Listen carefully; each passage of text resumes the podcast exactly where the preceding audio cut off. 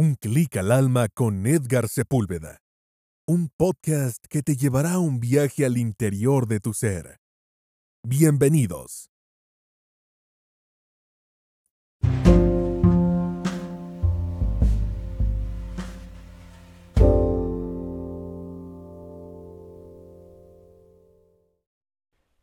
Episodio 84 de la octava temporada de este tu podcast de Un clic al alma.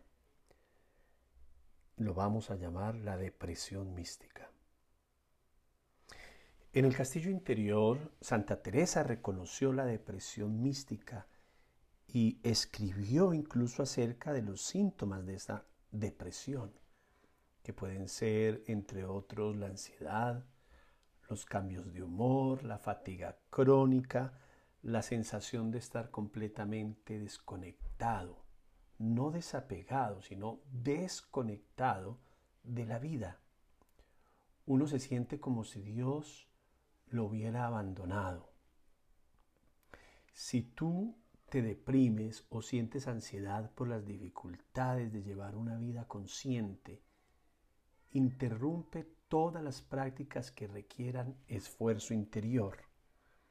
Santa Teresa, eh, incluso todos los maestros orientales y de otras espiritualidades aconsejan trabajar en el jardín o dedicarse a otras tareas que nos pongan de pies en el suelo y nos hagan pensar en otra cosa. El camino espiritual consiste en buscar a Dios, no en buscarse a uno mismo. Si el objeto del viaje interior es uno mismo, se derrumbará y sufrirá depresión, ataques de ansiedad y descontento, porque explotará por prestar atención a sus miedos en vez de liberarse de ellos. Esto es muy importante en este camino espiritual y más cuando hemos escalado hasta esta quinta morada. San Juan de la Cruz acuñó la frase, hoy día ya famosa, de noche oscura del alma para la crisis espiritual que sufrió él, que fue tremenda en la soledad, en la distancia, en la lejanía de toda persona. Cuando escribió su obra, que llevaba el mismo título, La Noche Oscura, mientras se encontraba en prisión, describió los paisajes del alma, desde la oscuridad de su despertar hasta la confusión acerca de su identidad o la recepción de la luz de lo divino.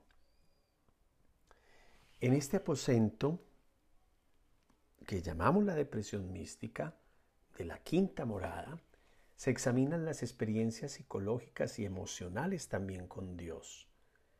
Se trata de un ejercicio complejo, por lo que hay que realizarlo despacio y poniendo atención.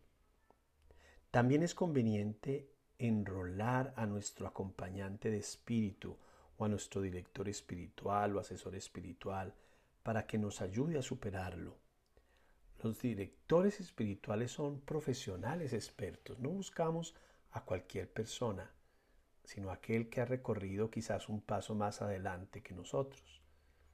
A menudo tienen formación teológica, psicológica, por eso tienen la capacidad la formación para guiar, para asesorar a personas que están caminando por su senda espiritual.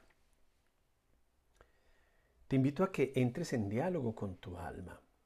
Examina la naturaleza de tu psicología, de tus emociones. ¿Te sientes deprimido con frecuencia? Hazte esa pregunta.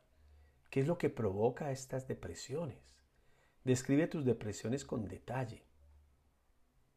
Hazte otra pregunta. ¿Alguna vez has considerado que una depresión pueda ser una crisis espiritual? ¿La depresión te asalta rápidamente sin previo aviso? Habla con tu alma de las causas de tu depresión. Pídele que te explique el significado espiritual de tus noches oscuras. ¿Cómo deberías manejarlas? Si en algún momento te sientes abrumado, tiende siempre una mano o encuentras una mano que se te extiende para ayudarte o tú extiendes tu mano para buscar esa ayuda. Qué importante es todo esto. Que tú, en lugar de estar explorando en tu alma, cambies de actividad antes de continuar con este viaje a tu interior. También hace falta el descanso en lo espiritual, que no significa que dejemos de estar en comunión, en oración, en unión con Dios. Soy Edgar Sepúlveda, siervo por amor.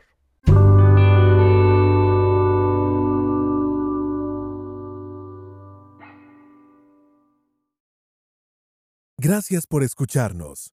Te invitamos a que visites nuestra página web www.unclicalalma.com.co y que compartas con otros.